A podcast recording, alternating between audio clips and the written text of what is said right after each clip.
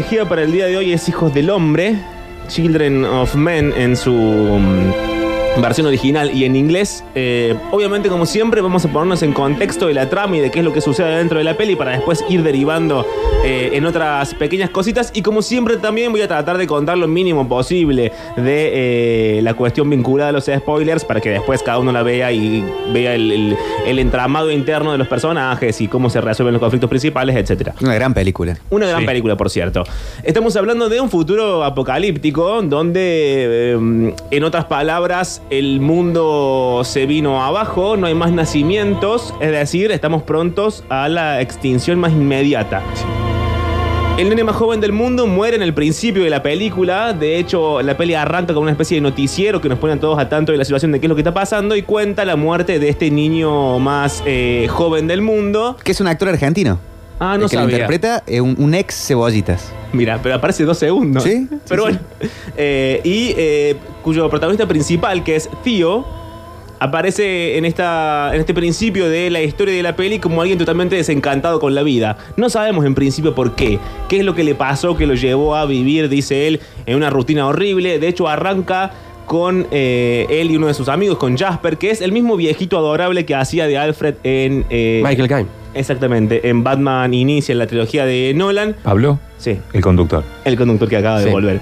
Eh, pero bueno, charlan entre ellos en un auto y le preguntan qué hizo para su cumpleaños y Tío le responde que no hizo nada porque es un día igual que cualquier otro, vive mal, va a trabajar mal, vuelve de trabajo mal, se acuesta a dormir mal y se vuelve a levantar así ad infinitum.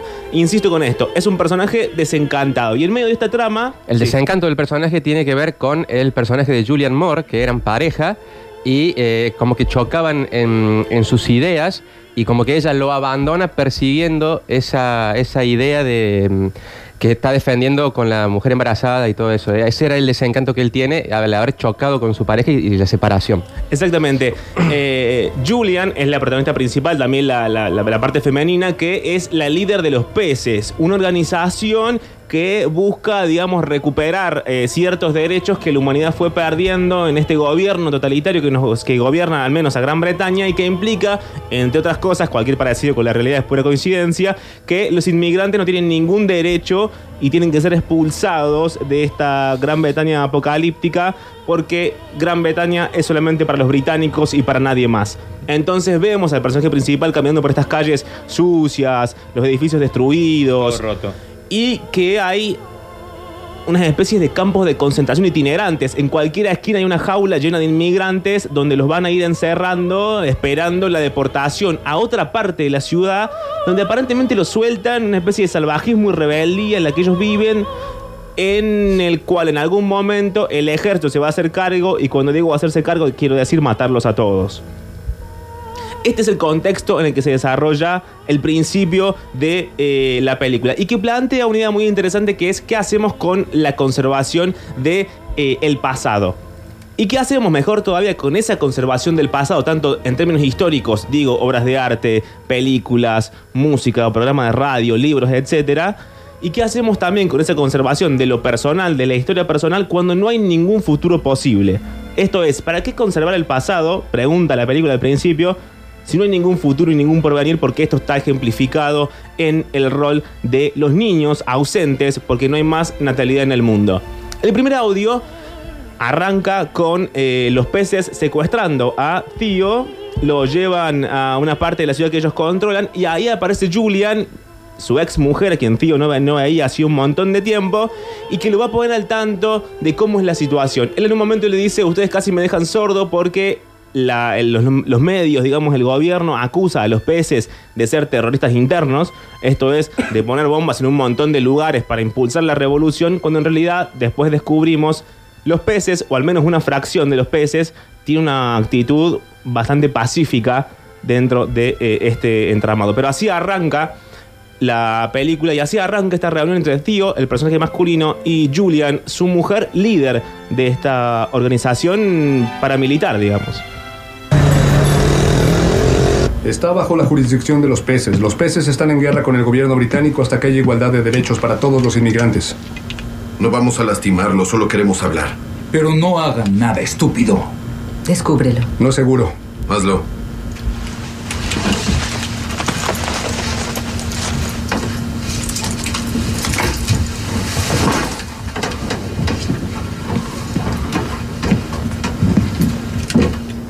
Hola, tío. Soy yo, tío. Soy Julian.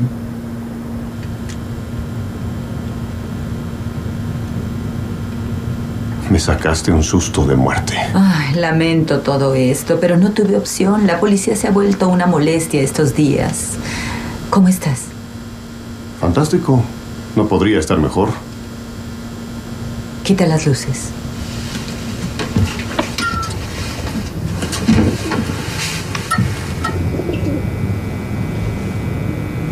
Policía sigue usando esa vieja foto tuya en los carteles. No te hace justicia. ¿La policía qué sabe de justicia? ¿Qué es exactamente lo que ustedes hacen? Los peces peleamos la igualdad de todo inmigrante británico. Ya sabe qué hacemos. Casi me vuelan en pedazos en ese café ayer. Los oídos aún me zumban. Nosotros no Fue gobierno. Es lo que hacen para sembrar miedo. ¿Y Liverpool? Después de eso dejamos de poner bombas y hablamos con las personas. Y se nos unen, tío. Británicos incluso. No discuto de política. Era algo que antes hacías. Eso fue hace 20 años. Ahora soy mucho más exitoso.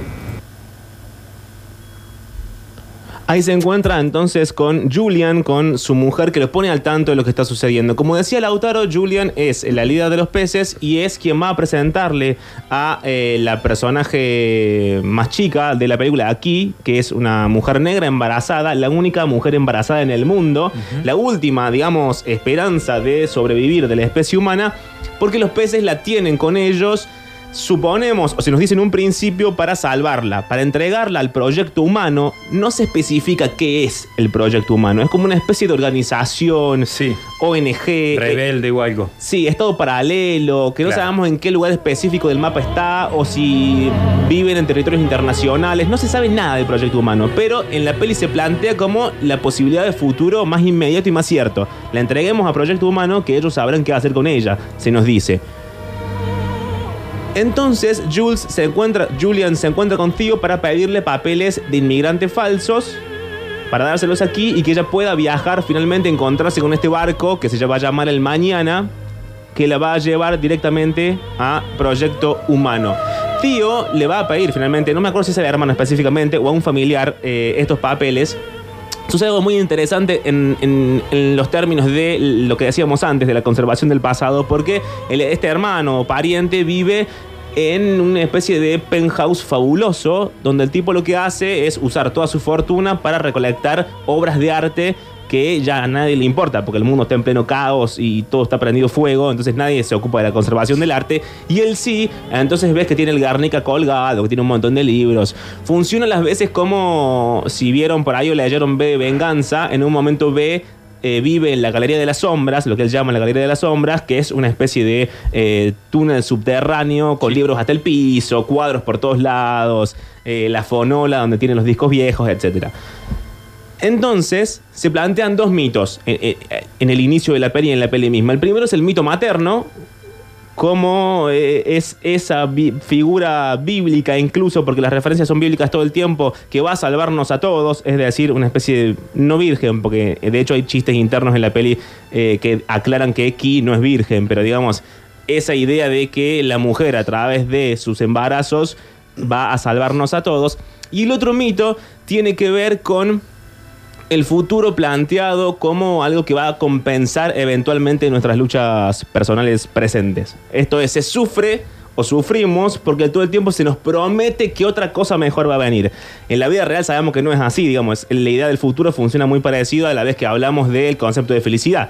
Esta cosa de, bueno, sí, sí, sí, suframos porque eventualmente vamos a ser felices. El problema es que ese sí, sí, sí se extiende eh, casi hasta la muerte de todos nosotros. Claro.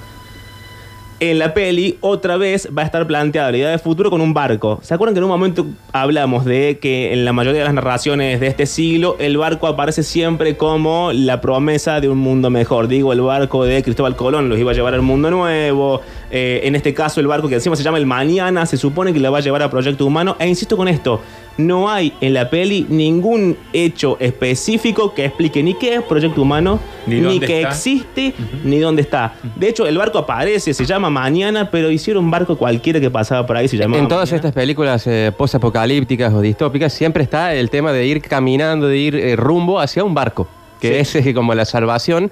Y, y respecto al proyecto humano es como una utopía en, en toda la película. Es como algo, como el, el sumum de lo que está bien, pero no dicen qué? No, porque de hecho tampoco aparece, lo vamos a hablar más adelante, pero tampoco aparece ninguna persona que diga que tal, soy un enviado de proyecto Claro. humano, se trata de tal cosa. Sí, o yo estuve ahí.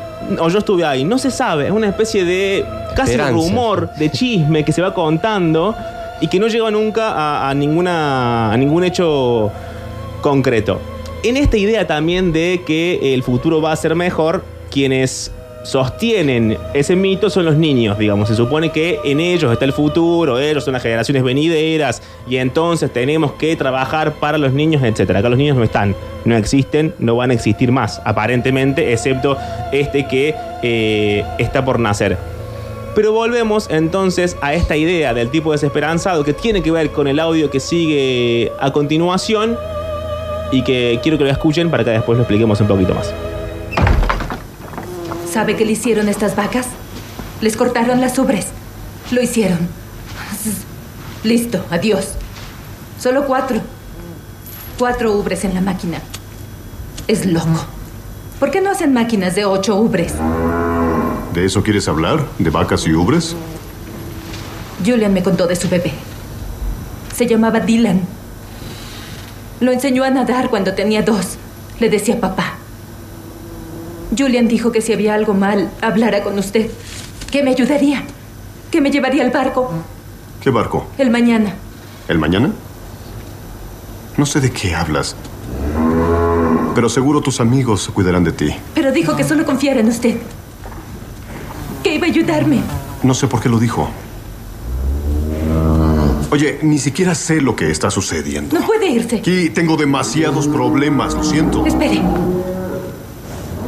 No, ¿qué haces? No hagas eso. Acá aquí se está desnudando delante de él.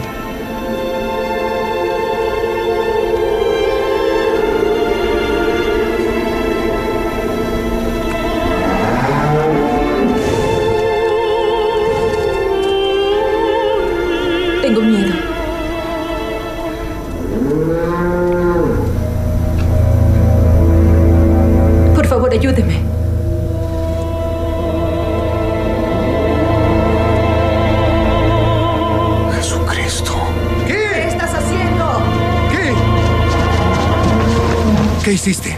Quería que él lo supiera. Ella tiene derecho. Claro que sí. Lo que escucharon recién era aquí desnudándose delante de Tío y mostrándole que efectivamente estaba embarazada, porque hasta ese momento la habíamos visto, pero la habíamos vestida con ropas muy grandes Claro. y no sabíamos cómo era su cuerpo. Cuando se desnuda vemos la panza enorme que evidentemente tiene un bebé adentro.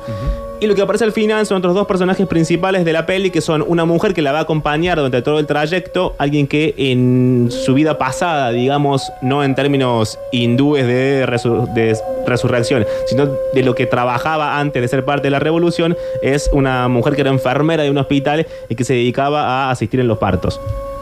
Y el otro es Luke. Luke es quien queda a cargo de los peces luego de que Julian muere. No les quiero contar cómo muere para que el spoiler, etcétera. Pero digamos que ella muere y Luke es el segundo al mando que queda a cargo de los peces. Ahí se plantea y arranca esta cosa que decíamos antes, explicado ya lo del futuro, que es el mito de la maternidad. Ella le dice que está embarazada, le muestra que está embarazada en un granero, digamos. Las referencias bíblicas son, son constantes, como el pesebre de Jesús Sí. entre las vacas, etcétera. Funciona así la peli todo el tiempo. Y la canción, que es lo que está sonando detrás mío, tiene esa referencia también a canto eh, religioso, eclesiástico. Acá hay una idea muy interesante, que es un paréntesis muy pequeño que lo habla Beatriz Arlo en su último libro que se llama La intimidad pública o la intimidad de lo público, una cosa así, y que va a explicar rápidamente el cambio entre el, el feminismo de los 60, que planteaban como condición necesaria de la mujer esto de poder no tener bebés, si no querían, esto es la rebeldía de si yo no quiero tener mi casa, mis dos hijitos, mi marido, mi autito eh, y la foto al frente de la casa con el césped cortado del jardín, puedo elegir otra vida. Entonces ese feminismo planteaba la posibilidad de que la mujer fuese libre desde ese lugar. Dice Beatriz, Beatriz Arlo, casi le digo Betty, eh, que eh, el- sí, el- en el feminismo actual hay una reivindicación de la mujer como madre de ese lugar femenino. En todo caso, dice ella, opresivo y mucho más cercano a la Susanita de Mafalda que a, a Mafalda misma, que era el primer feminismo. Y que va a llevar a nuestras figuras públicas, digamos, del mundo del espectáculo, a todo el tiempo sacarse fotos embarazadas y con la panza y eh, mostrando sus bebés amamantando, como si ese fuese el fin último de la maternidad. Idea que, dice Beatriz Arlo, juega bastante en contra con al mismo tiempo la postura pública a favor del aborto. Digo, es raro que eh, la intimidad pública se llama el libro, gracias. Eh, es raro que Florencia Peña esté a favor del aborto, dice Betty Sarlo, y al mismo tiempo haga apología de la supuesta felicidad que trae tener un niño. Que puede ser cierto o no, pero en todo caso públicamente no, no, Tapa de revista y todo esto. no construye demasiado. Cerrado este paréntesis, también tiene que ver con la peli. ¿Por qué? Porque está, está todo el futuro planteado en torno a una mujer embarazada y rodeado de otras mujeres que no pueden tener bebés y que la van a intentar acompañar porque entienden que ahí está el futuro. Es raro también que la peli esté planteada de hombre blanco salva a niña negra con bebé negro. Ella aparentemente es desvalida, no se puede salvar solo, no hay otro hombre negro intentando salvarla. De hecho, otro de los personajes negros, que es Luke, el segundo al mando de los peces, termina siendo bastante polémico su rol en la peli. Esa como la crítica ideológica que se, puede- que se le puede hacer eh, en, esos, en esos dos puntos y que plantea también esta especie de obscen- obscenidad media pornográfica de, eh, de la madre. Hoy, hace un ratito, por eso lo cuento, puse, estaba viendo el diario de Mariana y había un especialista. Estaban debatiendo si eh, darle la teta al bebé o no darle la teta al bebé. Y el especialista le decía algo que horrorizó a Mariana Fabiani, que es que el bebé y la madre se excitan, sienten placer cuando amamantan. Cosa que parece bastante lógica, pero eh, en la mente de Mariana Fabiani eso era imposible porque había una especie de espiritual, de sentimiento, no sé qué cosa, y no una cuestión física. Pero todo esto a cuento de mm, cómo funciona la figura de la madre en las narraciones, en el mundo del espectáculo y también en las narraciones más específicas como son el cine, la, lit- la literatura y eh, todo lo demás. Pero volviendo a la peli, hasta acá no sabíamos, bueno, un poco lo contara Lautaro, pero en la peli no sabemos por qué Tío y Julian se separaron. Hay una diferencia ideológica, ella era mucho más combativa, él se vuelve menos combativo, más desencantado. Y tiene que ver con el paso de Tío de convertirse eh, de esta persona sin ánimos eh, de vivir en lo que en la teoría se conoce como un ciudadano. Esto es, alguien que en la lógica mm, del orden municipal entiende que forma parte de una comunidad que puede colaborar y contribuir a ella. El origen de la lógica municipal es un montón de gente vivimos cerca, establezcamos un gobierno, todos colaboremos para que todos vivamos mejor. En ese mismo, en, en lo que se llama el orden de lo posible, actuamos todos, o se supone que deberíamos actuar todos, porque la peli muestra esto, como hemos olvidado nuestro rol de ciudadanos en el mundo y cada, cada uno actúa solo como si el- la humanidad fuese a progresar y llegar a un, futuro mejor sin que nadie colaborara. Es como, bueno, cada uno hace su parte y después vemos cómo funciona. Lo que muestra la peli es que ese después vemos cómo funciona, funcionó mal.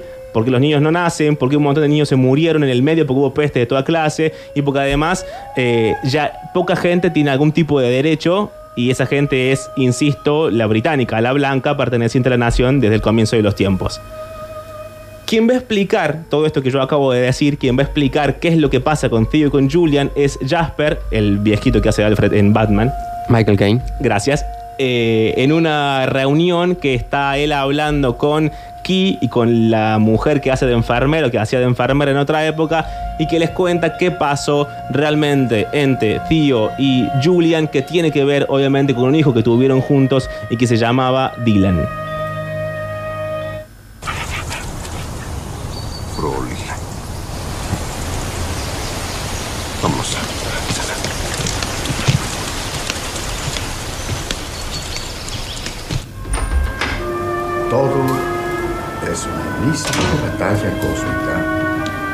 Entre la fe y la suerte. Tal vez no debería. No, ya lo hizo. Adelante. Ahora tosa. ¿A qué sabe? A fresa. Fresa. Por eso la llamo tose fresa. ¡Qué loco! Y tienes la fe aquí, ¿cierto? Y la suerte acá. Como el yin y el yang. Algo así.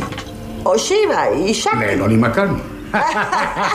Miren, Julian y tío. Sí, ahí lo tienes. Julian y tío se conocieron entre un millón de manifestantes en un meeting, pero estaban ahí porque creían en eso.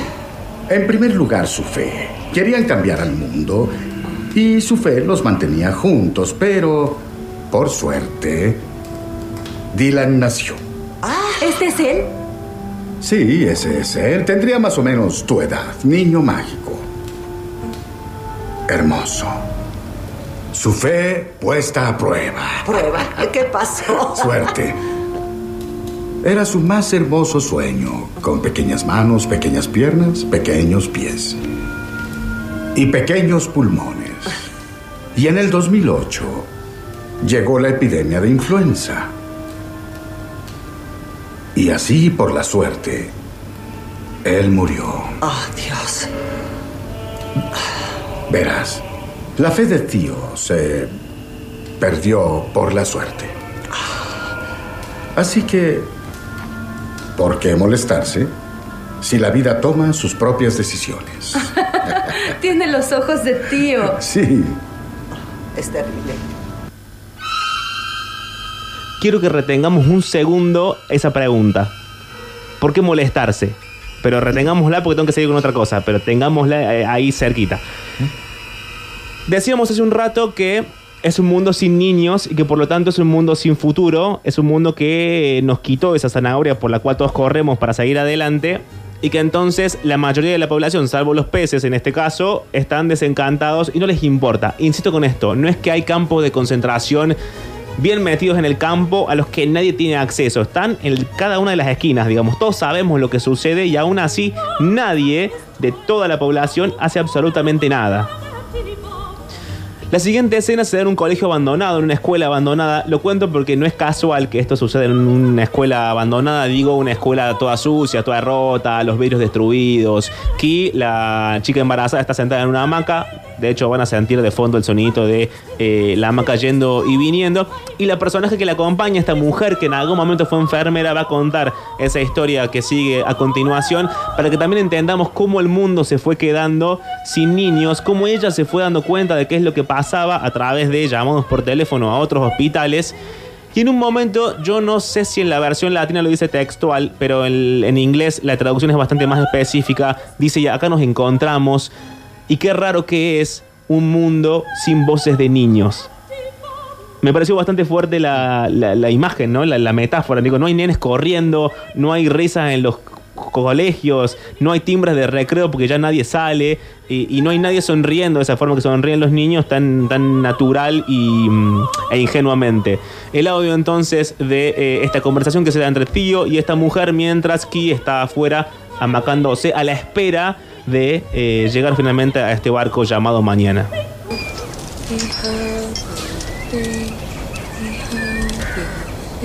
Tenía 31.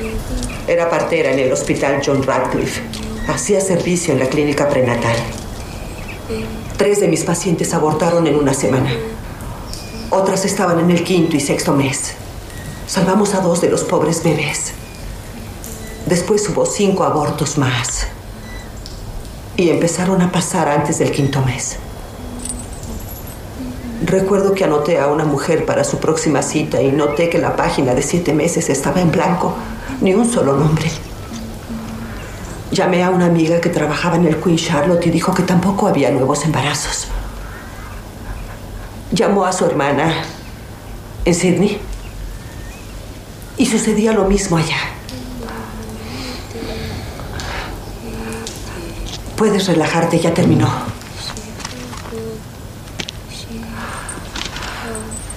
Igual que el sonido de los recreos cayó, la desesperación se afianzó.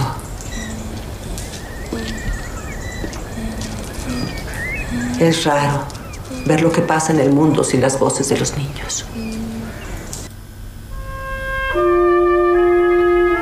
Nos queda un audio más para terminar la columna del día de la fecha. Finalmente estamos casi al final, digamos, estamos al borde de subirnos a este barco mañana que nos va a llevar a Proyecto Humano. Cuando Tío entiende, porque empieza a preguntar, que en realidad nadie tiene contacto con Proyecto Humano. No sabemos qué es, no sabemos dónde está, no sabemos quién lo dirige, no sabemos cómo llegar a él. Tenemos que un barco va a pasar por dos puertos y no sabemos ni cómo es el barco, ni quién va arriba, no sabemos nada. Se entera de esto en eh, un camión de la policía donde lo suben a ellos, a Tío, a la mujer esta que solía ser partera y aquí, Key está teniendo las primeras contracciones, va a tener el bebé en cualquier momento. Y están en este um, camión, no quiero explicar cómo, pero están en el medio del camino hacia eh, Proyecto Humano. Sucede algo muy interesante que es, Tío pregunta, bueno, pero ¿qué pasa si Luke, Luke, recuerden, el segundo al mando de los peces que se queda a cargo de la organización cuando Julian, la mujer de Tío, muere? Dice, ¿qué pasa si Luke se hace, se hace con el barco? Si él llega primero que nosotros, si él quiere quitarnos aquí, porque la pelea es quién se queda con Key y quién se queda con ese bebé. Y ahí es cuando la mujer la parte le dice, bueno, mira, tío, eh, Luke no puede comunicarse con Proyecto Humano porque se comunican a través de espejos. Espejos, no literalmente espejos como los conocemos para reflejarnos, sino es como um, alguien le dice a alguien, que le dice a otro alguien, que le dice a otro alguien, y así una especie de teléfono descompuesto, de cadena, de línea de esperanza, se va transmitiendo la información. La última línea de ese espejo, o al menos la última línea de lo que plantea hasta ahí la peli, era Julian. Pero Julian está muerta, es decir, nadie tiene contacto con Proyecto Humano. Y ahí Tío dice, pero estamos todos locos. Nos metimos en este quilombo, mirá dónde estamos, nos, está llevando preso la policía, probablemente nos muramos todos, la chica está por parir y no sabemos ni siquiera dónde vamos ni con quién hablar. Bueno, eso tiene que ver con otra idea bastante interesante de la peli, que habla de eh, una especie de placer que da el teléfono descompuesto. Un placer basado en la esperanza, digamos. Esta idea de que hay una línea que nos puede atravesar a todos y no sabemos bien a quiénes, significa en última instancia que la línea empezó en algún lado, pero que no sabemos cuándo va a terminar, porque el hecho de que la línea termine, que el teléfono se corte, significa que estamos todos muertos. Digamos, una línea de esperanza significa que hay esperanza en una línea para hacer el juego de palabras bobo esa idea es bastante interesante de eh, la peli que tiene que ver con aquella pregunta que yo decía antes, mantengámosla en nuestra cabeza, que es por qué molestarse, y lo que termina implicando la peli en esta conversión de Tío entre un ser humano desesperanzado o desesperado a un ciudadano es, bueno, molestémonos todos porque es la única manera de que haya un futuro posible. Molestémonos todos, porque si cada uno se queda en su casa encerrado cuidando el ranchito, evidentemente, como están las cosas y como está el mundo, el futuro inmediato quizás no sea ese hermoso lugar y proyecto humano que todos pensamos, sino sea bastante más parecido a lo que Fio y Ki eh, están viviendo. Hasta acá entonces la columna del día de la fecha y lo que sigue a continuación es esto mismo que les explicaba de eh, los espejos. Quiero tomarme dos segundos nada más para agradecer a los oyentes que me escriben a mi Instagram. Por ahí mensajes que están bastante buenos. No, nunca lo hago porque no me gusta hacer esto público. pero está muy bien. Una, una, no me gusta hablar de mí mismo, pero quiero agradecerlo públicamente eh, y también agradecer cuando me mandan pelis para que vea y eso. Dicho esto, escuchen el audio que sigue a continuación, tengamos en cuenta esto de para qué molestarnos y nosotros nos encontramos la semana que viene.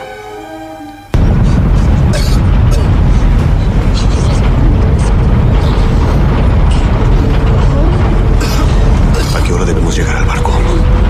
Al atardecer mañana. ¿Cómo saber si Luke y su magia no nos interceptarán? Luke no tiene contacto con el proyecto humano ni nadie más ahí.